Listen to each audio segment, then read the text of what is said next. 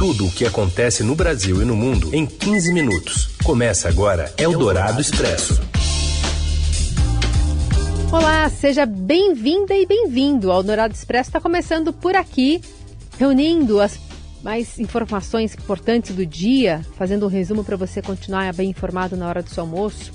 Eu sou a Carolina Ercolim e comigo, Heisen Abac. Tudo bem, Heisen? Tudo bem, boa tarde, Carol e ouvintes que estão com a gente no FM 107,3 do Eldorado, no nosso aplicativo, no site radioeldorado.com.br, pessoal que está ao vivo neste momento com a gente, e também um alô para você que nos ouve em podcast em qualquer horário.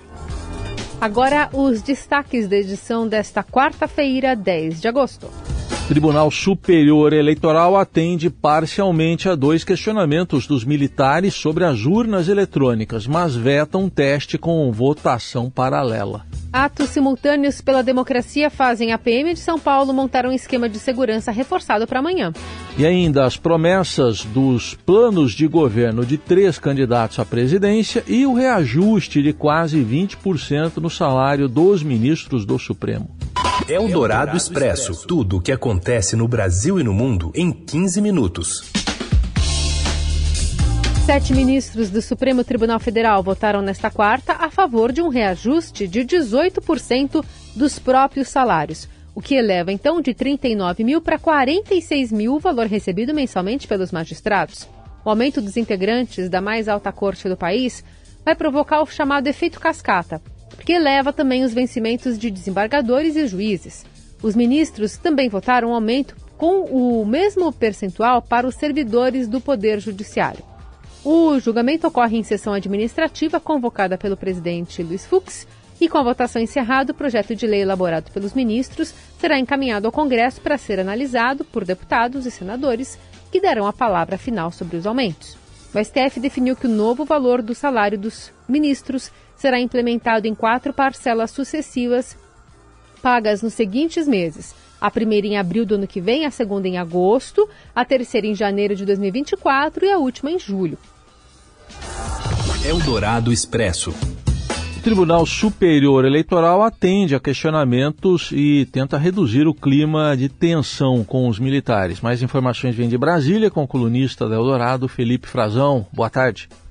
Olá, Carol. Olá, Raíssen. O Tribunal Superior Eleitoral vai responder, por meio de uma série de medidas, a algumas sugestões e propostas das Forças Armadas para as eleições de 2022. Parte das preocupações que os militares haviam manifestado anteriormente a respeito da segurança do sistema eleitoral, das urnas eletrônicas, vai ser endereçada por algumas medidas que o tribunal preparou, mas não por completo o que eles estão promovendo e que deve atender de alguma forma, ainda que parcialmente, as Forças Armadas são os seguintes pontos. Primeiro, eles vão disponibilizar online o conjunto de dados dos boletins de urna, os arquivos em si que permitiriam o acesso a uma base de dados pública e que seria colocada disponível no site do TSE imediatamente após o recebimento dessas informações em Brasília, na sede da corte, no dia da eleição. O Tribunal Superior Eleitoral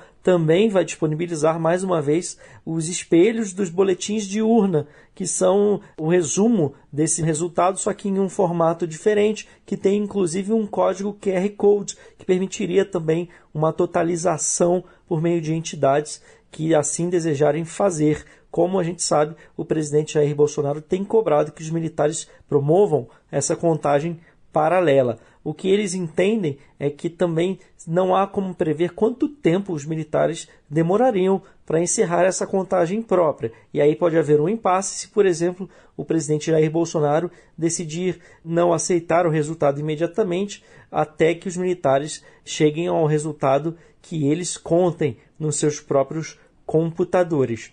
Outra medida, Carol e Heisen, seria submeter um novo modelo de urnas que se chama UE de urna eletrônica 2020, será usado na verdade pela primeira vez agora nas eleições de 2022, a alguns tipos de teste na Universidade de São Paulo, na USP. E outro ponto que era um pedido dos militares, esse não deve ser atendido, porque os militares entendem de uma forma e os técnicos do TCE de outra, seria o teste de integridade. O teste de integridade ele é feito no dia da eleição.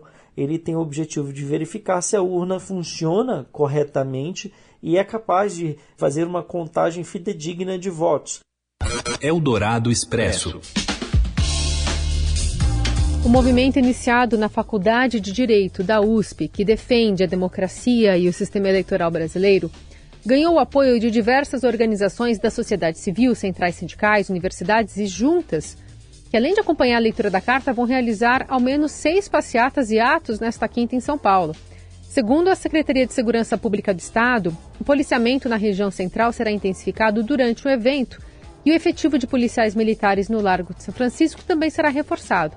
Em reunião com os organizadores, no Lago São Francisco, a PM definiu que vai controlar o acesso interno dos participantes, respeitando o limite de lotação de segurança máxima prevista no Alto de Vistoria dos Bombeiros, e apenas convidados poderão acompanhar a leitura da carta no espaço interno das arcadas da faculdade.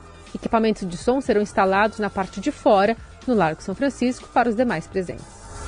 Eldorado Expresso. Lula, Jair Bolsonaro e Ciro Gomes apresentam ao Tribunal Superior Eleitoral propostas de transferência de renda nos planos de governo. Mais informações com Gustavo Queiroz. Boa tarde.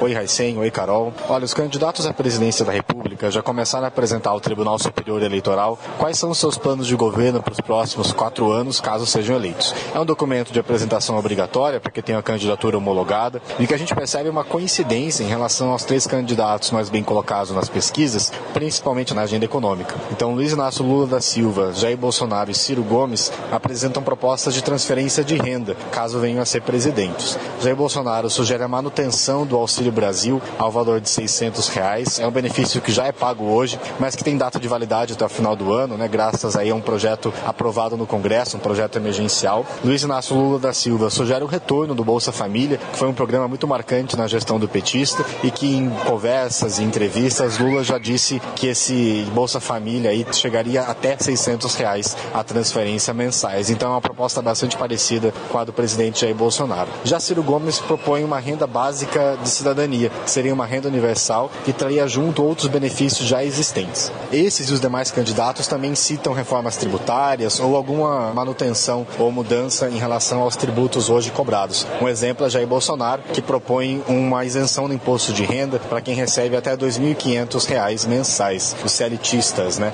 É um valor, inclusive, menor do que ele propôs em sua última candidatura em 2018, mas que acabou não acontecendo nos últimos quatro anos. Outro ponto interessante é a discussão sobre uma reforma de administrativa. Apesar de não estar no plano de governo, por exemplo, do petista, né, de Luiz Inácio Lula da Silva, ele disse recentemente que gostaria de propor uma reforma administrativa para os próximos quatro anos. E ele também cita a reforma tributária como a primeira ação que seria de seu governo a partir do momento em que ele seja eleito. Ele coloca como uma necessidade urgente para o próximo governo.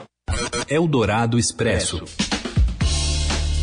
Uma postagem compartilhada por Michele Bolsonaro foi alvo de críticas da Frente Interreligiosa Dom Paulo Evaristo Arnes por Justiça e Paz nesta terça. A alegação da organização é que a primeira-dama viola a legislação eleitoral e promove a cultura do ódio ao demonizar o diferente. A postagem tem o compartilhamento de um vídeo postado, primeiramente pela vereadora Sonaira Fernandes, em que o ex-presidente Lula encontra com lideranças de religiões africanas com um trecho em que afirma que o petista entregou sua alma para vencer essa eleição. Além de compartilhar a postagem, Michele comentou dizendo que isso pode, né? Eu falar de Deus, não, ao insinuar que ela não teria liberdade religiosa para ser evangélica.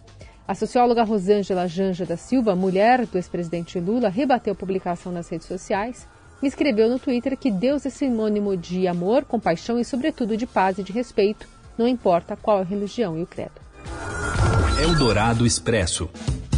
O Estadão lança nesta quarta-feira o podcast Agenda Estadão. São 15 questões que o Estadão considera fundamentais para o correto diagnóstico e a superação do, de obstáculos que impedem o Brasil de atingir o seu potencial máximo de progresso econômico, social e ético. As perguntas abrangem assuntos ligados à saúde, educação e sustentabilidade, mas também pretendem lançar luz sobre a livre iniciativa, o empreendedorismo, as privatizações e a governabilidade. O podcast Agenda Estadão traz entrevista com especialistas que apresentam soluções propositivas para esses desafios. Você ouve Eldorado Expresso. A Polícia Federal e o Departamento Penitenciário Nacional realizaram hoje uma operação contra um plano de resgate de líderes da facção criminosa Primeiro Comando da Capital, presos nas penitenciárias federais de Brasília e de Porto Velho. Entre os detentos que o grupo pretendia soltar está Marcola, Marco Williams Erbas Camacho, chefe do PCC que tem mais de 300 anos de pena para cumprir e foi transferido para o presídio no norte do país em março. A operação cumpriu mandados de prisão preventiva contra 11 investigados, além de executar 13 ordens de busca e apreensão no Distrito Federal e nos estados de Mato Grosso do Sul e São Paulo. Eldorado Expresso. Continuam hoje as definições sobre a Libertadores. Palmeiras e Atlético Mineiro disputam mais uma vaga na semifinal. Fala, Robson Morelli. Olá, amigos. Hoje quero falar desse jogaço sequência da Libertadores. Ontem a gente viu o Flamengo ganhando do Corinthians, eliminando o Corinthians da competição e conseguindo sua vaga para a semifinal. Hoje tem repeteco em São Paulo, também jogos de quarta de final que vale vaga na semifinal. Palmeiras e Atlético Mineiro. Para mim jogo igual, para mim jogo dificílimo para as duas equipes. O Palmeiras foi a Minas, estava perdendo de 2 a 0 e conseguiu um empate empate de 2 a 2 traz esse empate para a decisão em São Paulo, mas quem ganhar nesta quarta-feira leva a vaga, leva a sua classificação para Libertadores. Empate, qualquer que seja o placar, joga a decisão para os pênaltis. A gente sabe que o Palmeiras não tem levado sorte nas disputas de pênaltis, só com Abel Ferreira já perdeu cinco, cinco disputas de pênaltis. A seu favor, o mandante, o Palmeiras, tem o campo e a torcida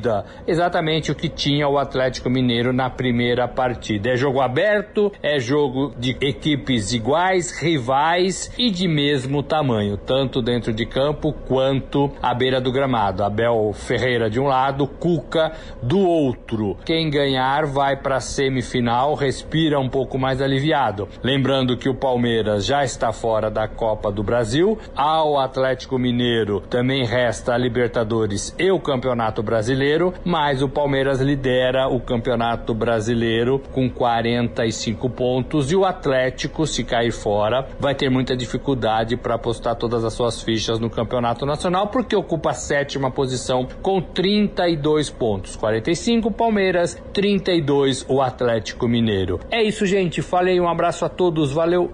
Eldorado Expresso. Right about now, the Funk Soul Brother. Check it out now. The Funk Soul Brother. Right about now.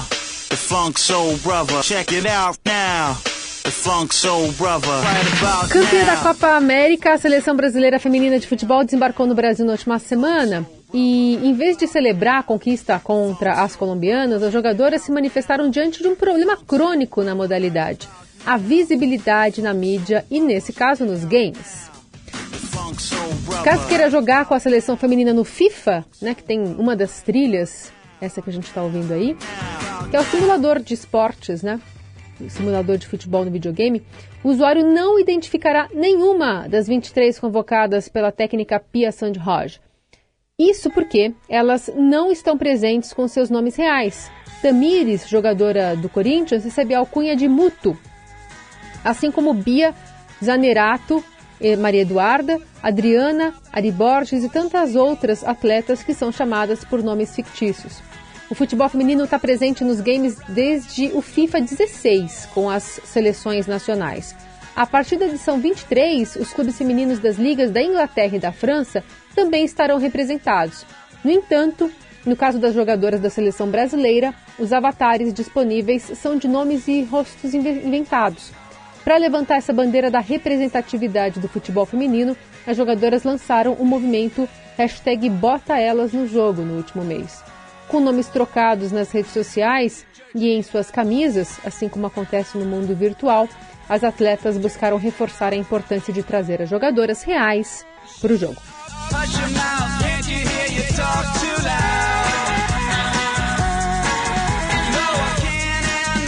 E assim a gente encerra este Eldorado Expresso nessa dobradinha aqui, minha de Raíssa Abaixo. Deu game over.